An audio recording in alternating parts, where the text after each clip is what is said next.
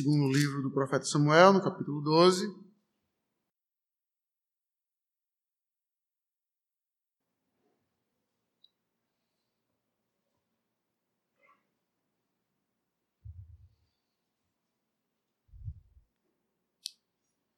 Antes de ler o texto, permita-me só fazer um resumo do capítulo 11, para que você possa entender bem o contexto da passagem que será exposta. No capítulo 11, o texto começa dizendo que Davi viu a promessa de Deus sendo cumprida, que é ia dar descanso dos inimigos. Não foi em meio à guerra, não foi em meio à tribulação, foi ao contrário. Foi Deus deu vitória a todos os inimigos de Davi. Então Davi sozinho, não sozinho no palácio, mas estando no palácio quando o exército estava em batalha, ele olhou para cima de uma casa, viu uma mulher tomando banho, Batseba, chama a ela, se deita com ela, ela engravida, tá? E aí na notícia da gravidez dela, ele chama Urias, o marido dela, o Eteu, do campo de batalha, tentando cobrir aquele evento e pede para que Urias vá lá para casa, que a ideia é que ele ia se deitar com ela e pronto. Ninguém ia saber. Só que Urias, nobre, não deita, não entra na casa, ao contrário, ele deita na porta da casa ainda para proteger a sua mulher, mas ele não entra dizendo como é que posso eu estar deitado com minha mulher e os meus soldados lutando lá na guerra. Eu não. Então Davi faz então o ápice daquele capítulo de maldade, com toques de crueldade, quando ele escreve um recado para o comandante lá, pedindo para colocar Urias na frente da batalha, e ele entrega para o próprio Urias levar. Esse é o requinte de crueldade. Então Urias volta para o campo de batalha, levando sua sentença de morte. E acontece exatamente o que Davi planejou. Urias morre na frente da batalha. E aí então, passado o luto, Davi se casa com Batseba. E aí então, o versículo 27 do 11 vai dizer exatamente isso. Passado o luto, Davi mandou buscar e trouxe o palácio, tornou ela sua mulher e lhe deu à luz um filho. Porém, isso que Davi fizera foi mal aos olhos do Senhor. Então, dito isso, vamos ler a inerrante palavra do Senhor em 2 Samuel 12, que assim nos diz. O Senhor enviou Natã a Davi. Chegando Natã a Davi, disse-lhe, havia numa cidade dois homens, um rico e outro pobre.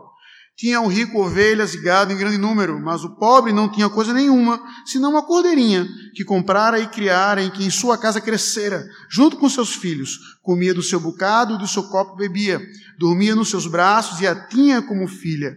Vindo um viajante ao homem rico, não quis este tomar das suas ovelhas e do gado para dar de comer ao viajante que viera a ele, mas tomou a cordeirinha do homem pobre e preparou para o homem que lhe havia chegado.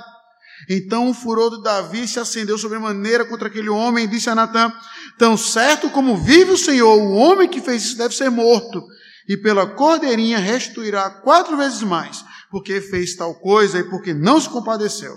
Então disse Natã a Davi: Tu és um homem. Assim diz o Senhor, Deus de Israel: Eu te ungi rei sobre Israel e te livrei das mãos de Saul. Dei-te casa do teu Senhor e as mulheres do teu Senhor em teus braços, e também te dei da casa de Israel e de Judá. E se isto fora pouco, eu teria acrescentado tais e tais coisas. Por que, pois, desprezaste a palavra do Senhor, fazendo o que era mal perante ele? A o Eteu feriste a espada, e a sua mulher tomaste por mulher, depois de o matar com a espada dos filhos de Amon. Agora, pois, não se apartará a espada jamais da tua casa, porquanto me desprezaste e tomaste a mulher de Urias o Eteu para ser a tua mulher. Assim diz o Senhor: Eis que da tua própria casa suscitarei o mal sobre ti, e tomarei as tuas mulheres à tua própria vista, e te darei ao teu próximo, o qual se deitará com elas em plena luz deste sol.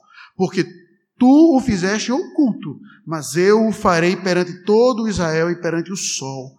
Então disse Davi a Natã: Pequei contra o Senhor. Disse Natã a Davi: Também o Senhor te perdoou o teu pecado, não morrerás. Mas posto que com isso deste motivo a que blasfemasse os inimigos do Senhor, também o filho que te nasceu morrerá. Então Natã foi para a sua casa.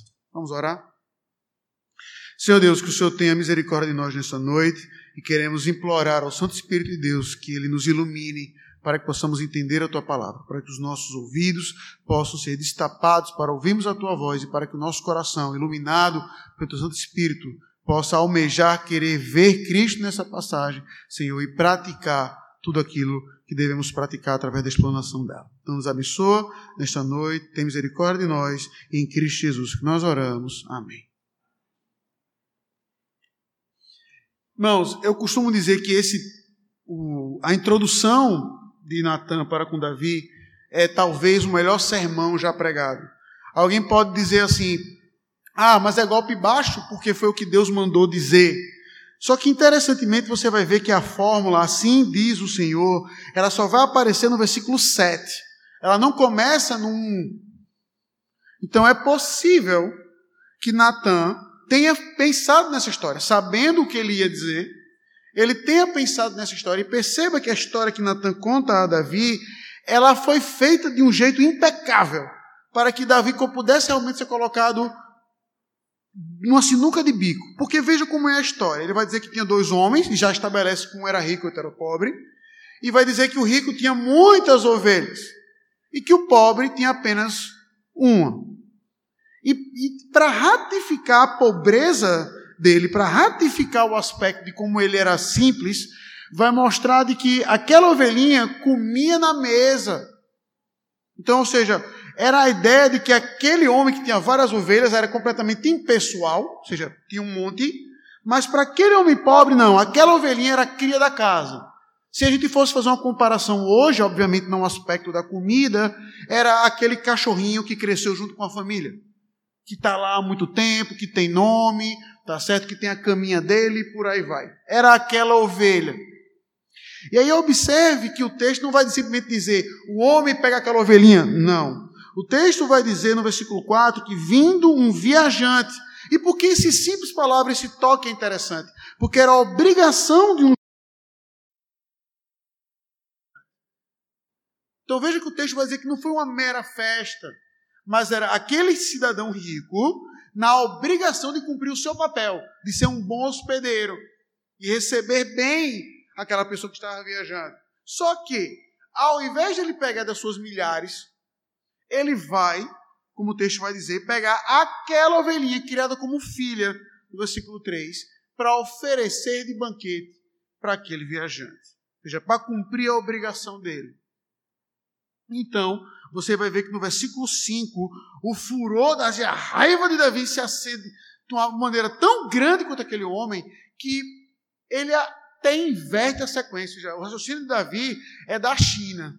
Porque, veja, irmãos, naquele tempo, a, o crime que aquele homem fez, por mais hediondo que pudesse ser aos nossos olhos, a pena máxima que aquele homem iria pegar era devolver quatro ovelhas. A máxima. A máxima. Ou seja, então se o juiz fosse julgar aquela questão, o que, é que aconteceu? O meu senhor pegou da minha única ovelhinha, tendo ele milhares. O juiz ia julgar, julgar perdão, atenuantes e agravantes, e ele poderia devolver entre uma a quatro. Mas não era um crime passível de morte. Veja que Davi, com tanta raiva, vai dizer: o homem que fez isso tem que morrer. Veja que ele nem vai dizer paga e morre, mas é morre e paga. O homem está tão irado que aconteceu que é a filosofia de execução chinesa: você vai morrer e vai pagar pela bala que vai lhe matar. Ele coloca até nessa questão, o homem vai morrer e ainda vai devolver quatro vezes mais. Então é de onde que é isso? Então Natan, vendo aquela resposta, simplesmente diz: Tu és o homem.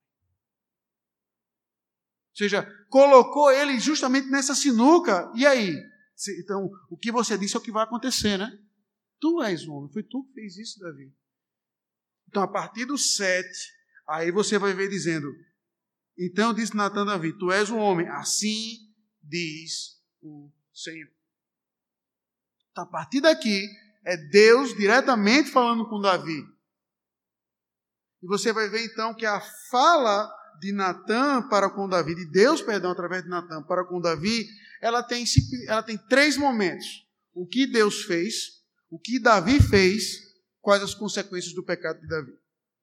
Então você vai ver que começa dizendo: O que eu fiz por você, Davi. Olha o que eu, Deus, fiz por você. Então ele vai dizer basicamente duas coisas, tá certo? Eu te ungi rei, três coisas, perdão. Eu te ungi rei sobre Israel, a primeira no versículo 7. Eu te livrei da mão de Saul, ou seja, quando você foi ungido rei, Saul lhe perseguiu a torta direita e nunca encostou em você. Eu lhe livrei dele. E a terceira coisa vai dizer que deite casas e mulheres do teu Senhor. Então, ou seja, Deus deu tudo para Davi. Fez ele rei, assim, e até o contexto, se você lembrar o contexto em que Davi foi ungido rei, foi até um contexto que é engraçado, porque Samuel vai à casa de Jessé para ungir um rei e entra filho após filho e vai dizer: não é esse, não é esse, não é esse, não é esse, não é esse, não é esse, não é esse. E o pai diz: acabou. Aí Natan diz, aí, Samuel diz: rapaz, não tem mais nenhum, não. É, que se tem um uivo lá pastando as ovelhas, pô, traga que é ele. Até quando o próprio pai de Davi se esquece dele, Deus lembra, unge o rei, o livra de todos os inimigos, o livra de Saul, e não apenas isso, dá a ele um palácio, dá a ele uma casa e dá a ele mulheres que ele não podia nem contar. E no versículo 8 ainda vai dizer que se ele tivesse satisfeito com isso, Deus ia dar tais e tais coisas. Ou seja, Davi, se você quisesse mais, se o que eu te der era pouco, e claramente não era. Mas se o que eu te der era pouco, pedia a mim. Mas não ia resolver o problema, não. Pedia a mim que eu ia lhe dar tais e tais coisas. Então você vê o que Deus fez com Davi. E aí então você vai ver então o que Davi fez. A partir do 9, você vai ver então, eu fiz isso contigo, Davi. Mas olha o que tu fez comigo. Olha o que tu fez comigo. Então ele vai dizer que ele, primeira coisa que ele fez, que ele desprezou a palavra do Senhor. É isso que é interessante. Né, a primeira, o que me chama, uma das coisas que mais me chama a atenção nessa passagem é exatamente que Deus não vai simplesmente dizer você me desprezou a mim, mas você desprezou a minha palavra. Você desprezou a minha lei, desprezando a minha palavra, você está me desprezando também. Aí vai dizer exatamente o que ele fez. Você feriu a Urias o Eteu, pegou a mulher dele. Né? Então, o que Deus fez, o que Davi fez, está aqui. Olha tudo que eu fiz e olha como você responde: traindo, matando. É assim que você responde, tentando cobrir, mentindo. E a terceira coisa, então veja quais são as consequências dos seus atos.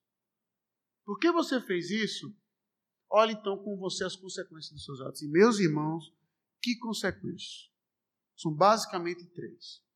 primeira, dita no versículo 10, não se apartará a espada jamais da tua casa. Meus irmãos, imagine isso. Naquele tempo de você ter muitos filhos, um pai ouvir assim: a tua família vai ser desgraçada, vai ser irmão querendo matar irmão, vai ser irmão querendo estuprar irmão que é o que acontece. Você imagina você ouvir aquilo de Deus em pessoa garantindo que isso ia acontecer? Não foi praga, não foi praga de uma pessoa, ah, vai acontecer isso com você. Não, não, foi Deus. O mesmo Deus que disse: olha o que eu fiz. Para garantir, eu não, eu, não, eu não prometi e entreguei, pois eu estou prometendo a você, Davi, agora outra coisa. Eu estou prometendo que a espada nunca vai sair da tua casa. Que vai ser um, ah, um lar banhado em sangue. E vou prometer outra coisa também, no versículo 11. Veja que é, até se acrescenta de novo a fórmula profética, assim diz o Senhor, para que Davi tenha certeza que aquilo vai acontecer. Que aquilo ali não é uma ameaça vazia, não. Que aquilo ali ia acontecer. O que tu fez comigo às escondidas, já vi. Eu vou fazer contigo as claras, que é o quê? A, a mulher que tu tomou a escondidinho ali de todo mundo? Pois bem, as tuas vão ser tomadas às claras. Vai todo mundo ver que você é um marido traído e vai ser humilhado publicamente. E é exatamente isso que acontece em 2, em 2 Samuel capítulo 16. Só que o que é mais impressionante é quem é que faz isso? Porque veja que o texto não vai dizer aqui, a profecia é: vão ser tomadas as tuas mulheres e vão ser possuídas à luz do dia na frente de todo mundo é o próprio filho dele que faz isso. Absalão. Ou seja, um grau de humilhação que é completo. Então ele vai ter uma família altamente problemática e violenta consigo mesmo, e que no fim vai dividir todo o povo, levando o povo numa virtual guerra civil. Ele vai ser humilhado publicamente, sendo um marido traído conhecido à luz de todo mundo. E a terceira e mais imediata consequência, como é dito no versículo 14: o bebê dessa mulher vai morrer. Porque eu fiz isso contigo, tu fez isso comigo, Davi. Eis as três consequências diretas na sua vida. E a terceira, talvez a mais cruel, o teu filho vai morrer. Davi não consegue, então, ter outra resposta que não seja pequei contra o Senhor. Veja que nem perdão ele pede. Veja que, como ele mesmo tinha se colocado na arapuca lá atrás, ele sabia o que ia acontecer com ele. Como ele me disse, assim diz o Senhor, o homem que fez isso tem que morrer. E quando, e quando Natan diz, tu és um homem, ele sabia. Ele vê as consequências, mas veja que interessante. Ele não escuta que ele ia morrer. Ele escuta que ele ia ser humilhado, ele escuta que a família dele ia ser altamente problemática, que ia ser uma casa de sangue. Ele escuta, depois de dito isso, que o bebê dele ia morrer, mas não que ele ia morrer. Mas ele diz: pequei contra o Senhor. E aí Natan diz a frase mais linda de toda a Bíblia, talvez, para Davi: também o Senhor te perdoou. Certamente não morrerás. E aí Davi então escuta essas palavras. Escuta que o filho dele vai morrer. E Natan sai. Irmãos, esse é um texto bíblico que ele é altamente conhecido, exatamente porque você vê o homem de Deus, o homem segundo o coração de Deus que é Davi, pecando no capítulo 11, e aqui você vê a resposta dentro do confronto. Esse capítulo é tão pivotal para a história de Davi que você vai ver justamente como nós cantamos hoje, no Salmo 32 e no Salmo 51, exatamente Davi derramando a alma dele perante o Senhor depois desse evento aqui. Depois desse evento. Você vê como ele realmente está contrito e arrependido, mas como a certeza que Deus o perdoou é que o anima e o motiva a seguir adiante. E aí, então, irmãos, à luz disso, eu queria trazer três aplicações para a nossa vida. A primeira é de que nessa passagem a gente se identifica muito com Davi, mas não com Davi arrependido, com Davi que aponta o dedo. Porque veja, a coisa mais comum que tem é quando a gente escuta a história que Natan conta para Davi, quem é que não ia ficar revoltado? Ouvindo a história dessa de um homem rico com milhares de ovelhas, o cara pegou uma só e faz isso, quem é que não ia ficar revoltado? E aí você percebe, irmãos, que a nossa resposta para o pecado do outro sempre é mais agressiva. Já percebeu? E eu poderia pontuar vários momentos mas talvez você já tenha feito isso, e eu vou ilustrar com uma história real, que é aquela, aquele clássico: olha, pastor, eu já fiz muita besteira nessa vida, mas eu nunca fiz escolha. Olha, pastor, eu já bebi, já fumei, já fiz isso, mas nunca traí minha mulher. Olha, pastor, eu já traí minha mulher, já fiz isso, mas eu nunca roubei. Isso é uma maneira de você tentar, olha, tá? Eu pequei, mas tá, esse pecadão aqui eu nunca cometei. É por isso, como o prefeito Kleber falou hoje de manhã, que quando a gente quer falar de mal, a gente sempre fala de Hitler, por um motivo básico. Talvez você nunca cometa os pecados que Hitler cometeu, ou pelo menos na escala que ele cometeu. Aí é por isso que é bom ter um pecador miserável como ele, porque mostra a escala lá em cima. Ó, eu sou ruim, mas eu não sou Hitler. É, permita-me então de dizer outra coisa, uma má notícia, para terminar com uma boa. Você é pior que ele. Talvez você não tenha o mesmo alcance que ele, mas a pergunta é outra. Se você tivesse com o coração ruim que você tem sem Cristo, na mesma posição de Hitler, você faria uma coisa diferente? E aí quer ver como o nosso coração pecaminoso funciona com o pecado alheio? Eu acompanhei certa feita um marido, um casamento, um marido que traiu a mulher várias vezes. E aí eu fui conversar com ele para tentar entender a situação. Conta sua história. E o cara começou contando a história dele. Eu traí minha mulher aqui, traí minha mulher ali, e contando toda a história, eu lá ouvindo. Aí, em certo momento da conversa, ele pontuou um erro da mulher, e que não foi traição. Um erro mínimo, a saber, quando ele esteve doente, a mulher não foi visitá-lo. Foi esse o pecado da mulher. Literalmente. Aí ele virou para mim, levantou o dedo e disse: Pastor, eu só não me separei da minha mulher naquele momento porque eu sou crente. Eu digo: pausa. Eu ouvindo toda a história, falei: pausa, volta um pouquinho. Tu não se separou da tua mulher por quê? Porque eu sou crente. Digo: beleza. Porque esse gatilho aí não acendeu lá atrás quando tu traiu ela pela primeira vez? Não vou trair minha mulher porque eu sou crente. Por que não, por que não ligou esse alerta lá atrás? Não, é que, sabe como é? Quem é que não erra? Eu digo, por que tu não aplica isso tua mulher então? Porque o pecado dela é tão ultrajante para você. Aí a gente percebe exatamente isso, que o pecado do outro sempre é pior. O seu, pastor, é humano, quem é que não erra, né? O seu pecado sempre tem uma justificativa, sempre tem um contexto, é a sua criação, é porque aconteceu tal coisa, é porque você estava estressado, é porque o salário não saiu, é porque você está em, em, seca sexual, é porque escolha, mas o do outro, rapaz, tu é safado mesmo. A gente se identifica com Davi exatamente aí. Não é no arrependido, é o teu pecado é pior do que o meu. O teu pecado é o meu. Rapaz, eu posso ser ruim, mas nunca fiz isso. Era exatamente isso que Davi estava fazendo aqui. Rapaz, eu sou ruim, mas tá, nunca tirei uma cordeirinha de ninguém. Nunca tirei uma cordeirinha de ninguém.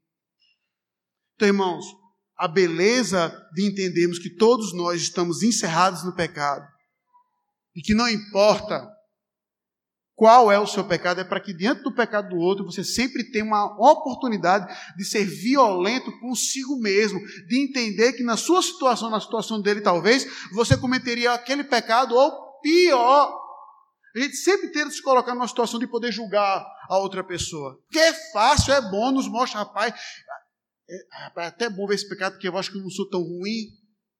Mas você é pior sem Cristo.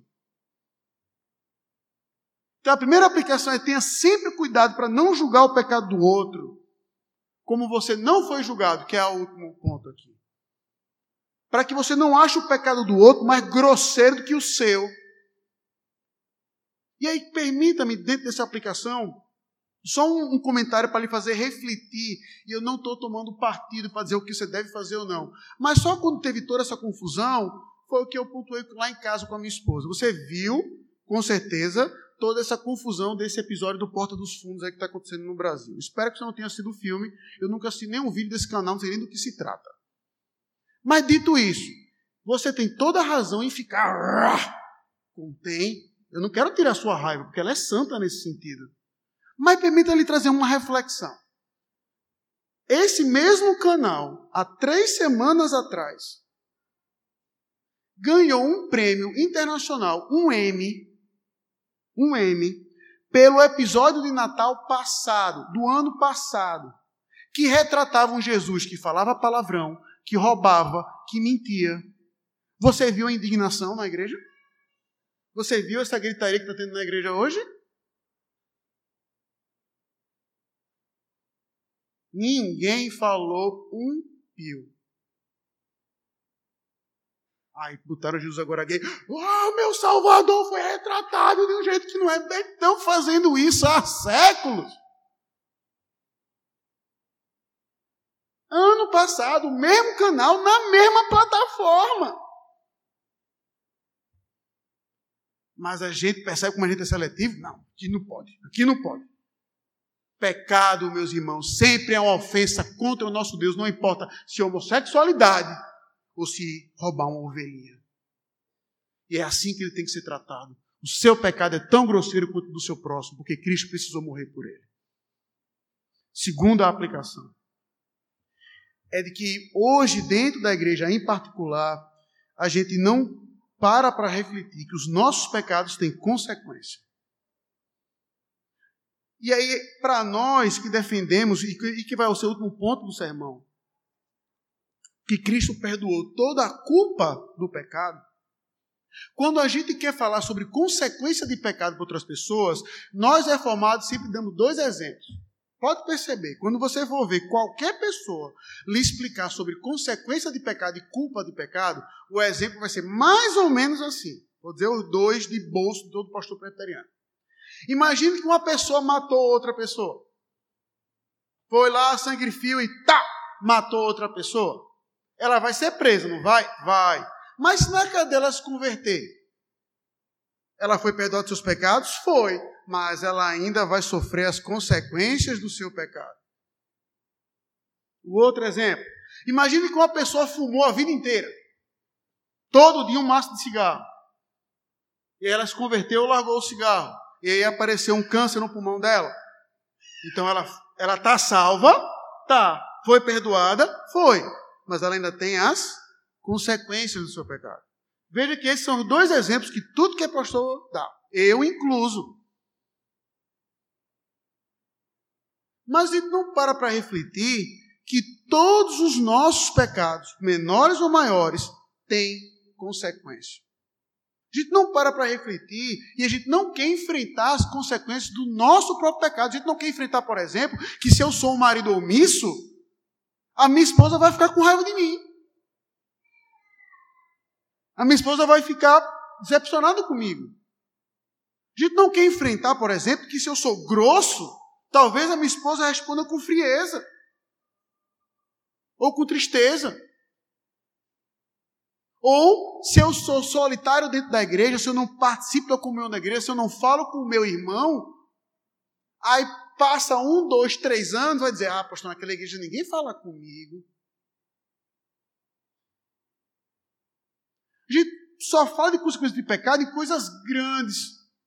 Agora, a gente não fala, por exemplo, consequências de pecado quando você diz assim, ah, pastor, eu vou fazer uma pós-graduação e eu, eu não sei por que cargas d'água. Esse, eu até imagino por quê, mas não é o caso do sermão de hoje.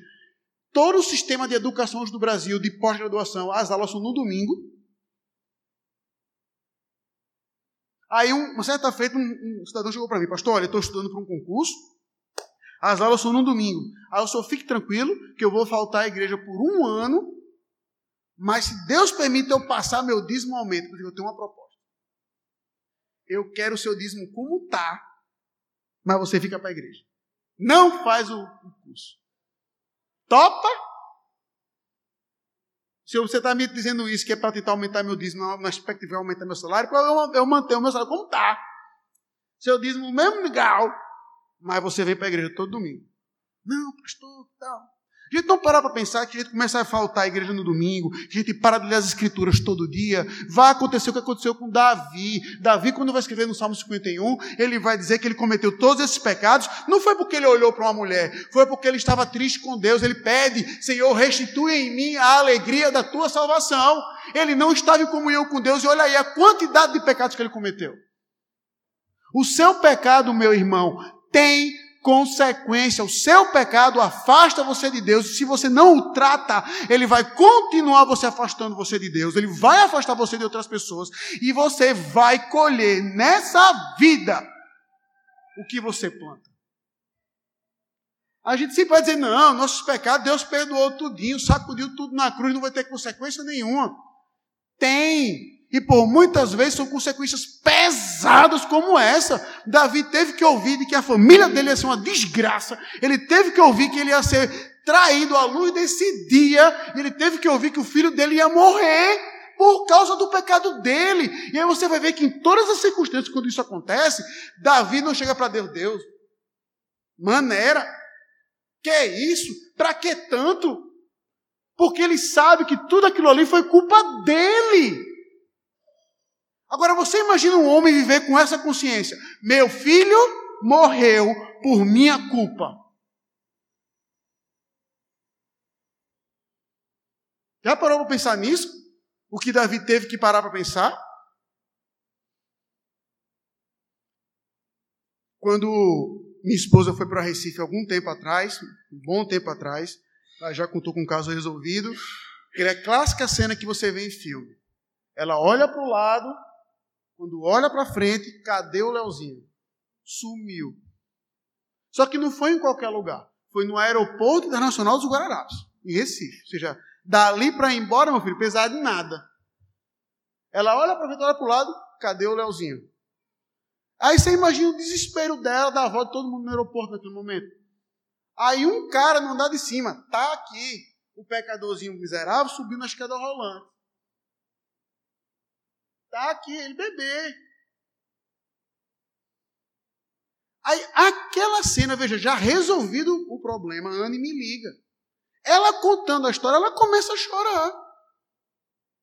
Foram, sei lá, 15, 30 segundos, um minuto que tivesse sido daquela agonia. Mas a lembrança disso. Agora você imagina, vamos agora o pior, se realmente tivesse sequestrado o Leozinho. Que ele foi embora como é que Anne ia ficar? Você imagina?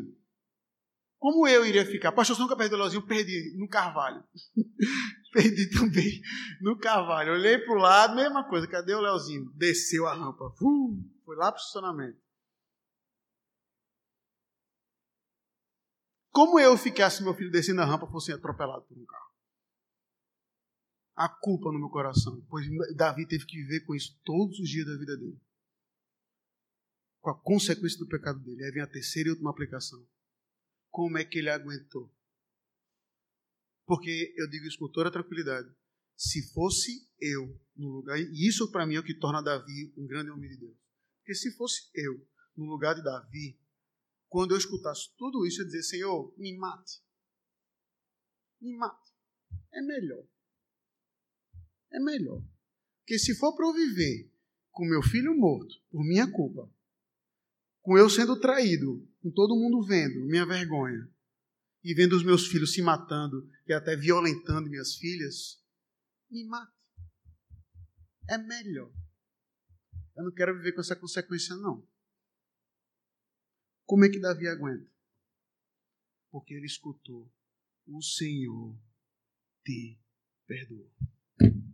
E meus irmãos, não há palavras mais doces na Bíblia de que um crente possa almejar e ter a certeza de que já aconteceu com ele em Cristo Jesus. Que não importa qual seja o seu pecado, quão grande, não importa com que pecado você tenha cometido durante a sua vida ou com que pecado você tenha entrado aqui hoje. Talvez as consequências possam lhe assombrar até o fim da sua vida. Talvez algumas sejam mitigadas pelo poder do Evangelho, talvez algumas você possa suportar melhor com o poder do Evangelho no meio da igreja, andando lado a lado com os irmãos. Mas talvez o câncer, a cirrose, o seu casamento destruído, os seus filhos fora da igreja, talvez isso possa ser que nunca tenha solução. Como então, pastor, eu posso suportar isso? Porque o Senhor te perdoou. O problema é que a gente não para para pensar exatamente isso, de como é uma graça nós temos a certeza de que Cristo Jesus na cruz perdoou todos os nossos pecados, que eu posso acordar dia e noite sabendo de que eu sou uma nova criação, que a culpa do meu pecado já foi, que eu, se eu morrer amanhã, eu vou chegar na glória eterna, não é com Cristo me recebendo. Ixi, Deixa eu te dizer o que é que eu tive. Rapaz, olha quem está aqui. Tu está fazendo o que aqui? Porque a gente brinca quando uma pessoa chega na nossa casa. Está recebendo qualquer um aqui, é?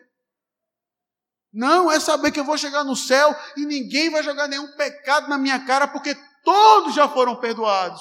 Agora, o problema é que a gente é tão arrogante, a gente é tão metido, a gente é tão orgulhoso, que a gente acha que o nosso sentimento, que a nossa visão da gente mesmo, é mais importante que a visão que Deus tem da gente. Você, não, Deus me perdoar é fácil. Agora, eu perdoar a mim mesmo? Não, eu tenho que me perdoar, eu tenho que me aceitar, eu tenho que me curar. E esse é o seu problema. Porque você tem um critério de justiça que é maior do que o próprio Deus. Você se coloca num lugar de idolatria tão grande que você acha que você é mais justo que o próprio Deus. Até para não querer sofrer consequência. Ah, eu já pedi perdão para minha mulher, ela tem que me tratar do mesmo jeito que antes. Não! Sofra as consequências, reconquiste sua mulher, vá lá e trabalhe. Lute, sofra, como o amor deve ser, como o apóstolo Paulo vai dizer em 1 Coríntios 13. Agora, com a certeza de que você não vai ter vergonha diante de Deus, porque em Cristo Jesus todos os seus pecados foram perdoados. Você não vai ter a culpa do pecado em nenhum mais, nenhum mais um dia da sua vida. Porque Cristo carregou sobre si naquele madeiro e riscou contra você, riscou contra mim toda a dívida e nenhuma condenação mais há para aqueles que estão em Cristo Jesus. Só que a gente quer mais. Isso não é suficiente, pastor. Eu quero mais, eu quero é bênção, eu quero é filho, eu quero é concurso, eu quero é dinheiro, eu quero é casar. E a gente não para para pensar de que não há nada mais doce já alcançado em Cristo, que é o perdão dos nossos pecados até para enfrentarmos as consequências dele dia após dia. E saber, eu vou enfrentar as consequências dele, mas não a culpa, porque o meu Senhor já as enfrentou e já riscou por mim na cruz. É isso que para mim torna Davi um grande homem de Deus. Não foi suas vitórias, não foram seus salmos, mas o fato dele ter enfrentado as consequências do seu pecado, porque ele foi perdoado em Cristo Jesus, sem reclamar. O que há de mais importante para você em sua vida? O que há? É a certeza que Deus te perdoou para uma nova vida em Cristo Jesus? Ou a sua aceitação na sociedade? Ou o que você acha de si na sociedade, o que os outros olham, o seu senso de justiça. O Senhor te perdoou. Não morrerás. E aí eu concluo lembrando exatamente disso. De que aquilo que Cristo conquistou por nós na cruz foi tão grande, foi tão maravilhoso, de que nós vamos ressuscitar a morte, que é a consequência máxima do pecado. A gente vai, falando em, em português um pouco rasteiro, a gente vai tirar a onda com a cara dela. A gente vai zombar da própria morte. Onde está a morte, a tua vitória? Porque os nossos pecados foram perdoados. Até essa consequência do pecado nós podemos enfrentar. Porque Cristo nos perdoou. Não importa com que pecado você tem entrado aqui hoje à noite. Se você é crente, saiba que Cristo já o perdoou.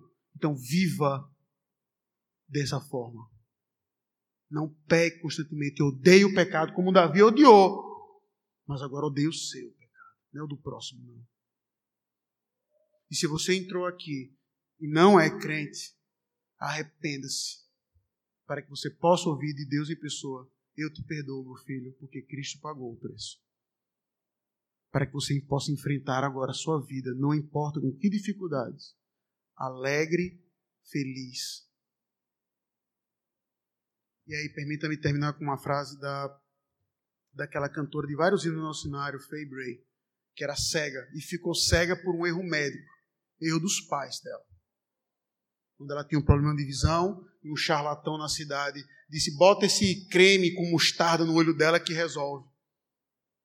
E deixou ela cega. E depois de anos de tratamento, ela continuou cega. E aí em Nova York ela foi tentar fazer um tratamento, não ficou bom. Ela, a família teve esperança de que ela poderia enxergar após isso, ela não enxergou. E ela tentando consolar a mãe dela, ela disse: Mãe,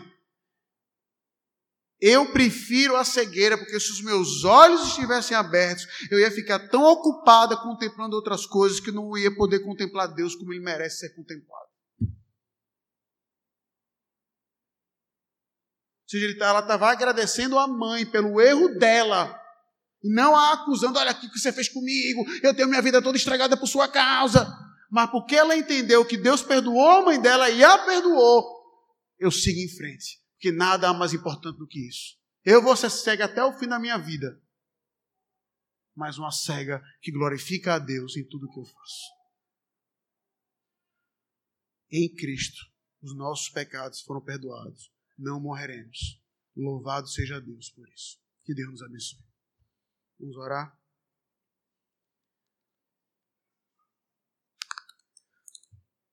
Senhor Deus, muito obrigado, Senhor, porque o Senhor nos perdoou. Não merecemos isso. Não merecemos. Todo o nosso pecado é uma afronta contra o Deus vivo, verdadeiro e eterno. Todo o nosso pecado é uma tentativa de agradar a qualquer outra pessoa, de agradar a nós mesmos e não Deus que nos fez. Todo pecado é uma tentativa, por mais imbecil que seja, de tentar dar um tapa na cara desse Deus vivo e verdadeiro, tentar dar um tapa no rosto do homem que, que criou todas as coisas, do ser que criou todas as coisas. É uma tentativa de olhar para esse Deus e dizer: Eu não preciso de você, eu tenho a mim mesmo. É isso que o pecado é. Nós não merecemos o teu perdão, Senhor. O que nós merecemos é o fogo do inferno. O que nós merecemos é a, a abominação. O que nós merecemos é o escárnio público. O que nós merecemos é termos nossas roupas tiradas, sermos xingados em público, sermos chicoteados, mortos, piso. É isso que nós merecemos. E passar a eternidade queimando no inferno. Porque o teu caráter é eterno, assim como as ofensas para com o Senhor também.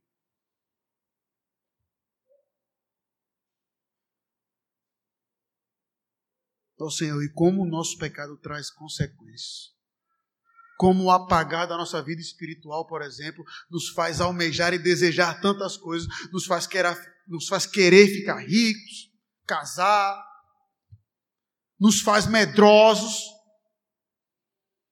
achando que não vamos conseguir, nos faz inseguros, porque a opinião dos outros vale mais do que qualquer outra coisa. Ó Senhor, como o pecado traz consequências para a nossa vida. Como o pecado destrói casamentos, destrói relacionamentos. Como o pecado macula os nossos olhos e o nosso coração. Mas, Senhor, em Cristo, o Senhor nos perdoou. Senhor, nós não merecemos isso. Nós não merecemos, temos o nosso pecado perdoado, a nossa dívida selada e agora. Não mais inimigos, mas filhos. Aliados, não mais bastardos, mas filhos adotivos. Não mais cidadão das trevas, mas cidadão do reino celeste. Onde agora não há mais aquele peso do cristão no peregrino nas nossas costas, porque o Senhor perdoou os nossos pecados. Ó Senhor, que possamos viver então ao longo de toda a nossa vida sem culpa do pecado, porque o Senhor nos perdoou, para enfrentar as consequências dele como Davi enfrentou. Para termos força e a certeza de que agora, por causa de Cristo, não por nossa causa, nada nem ninguém pode nos separar do amor de Deus que está em Cristo Jesus.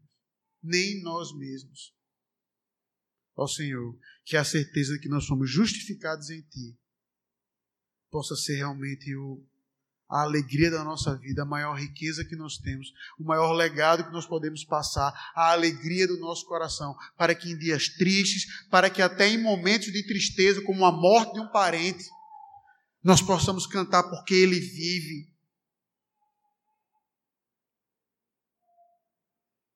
Então, Senhor, muito obrigado porque o Senhor nos perdoou. Nos livra da arrogância de acharmos que nós nos perdoarmos, nós nos aceitarmos, é mais importante do que o teu perdão, porque não é. Então, Senhor, muito obrigado pelo perdão em Cristo Jesus, que nos dá força, coragem, vida e disposição para viver e morrer pela causa do Senhor. Muito obrigado. em Cristo Jesus, o grande perdoador dos nossos pecados, que morreu na cruz, que pagou a dívida e graciosamente nos perdoou. No nome dele nós oramos. Amém.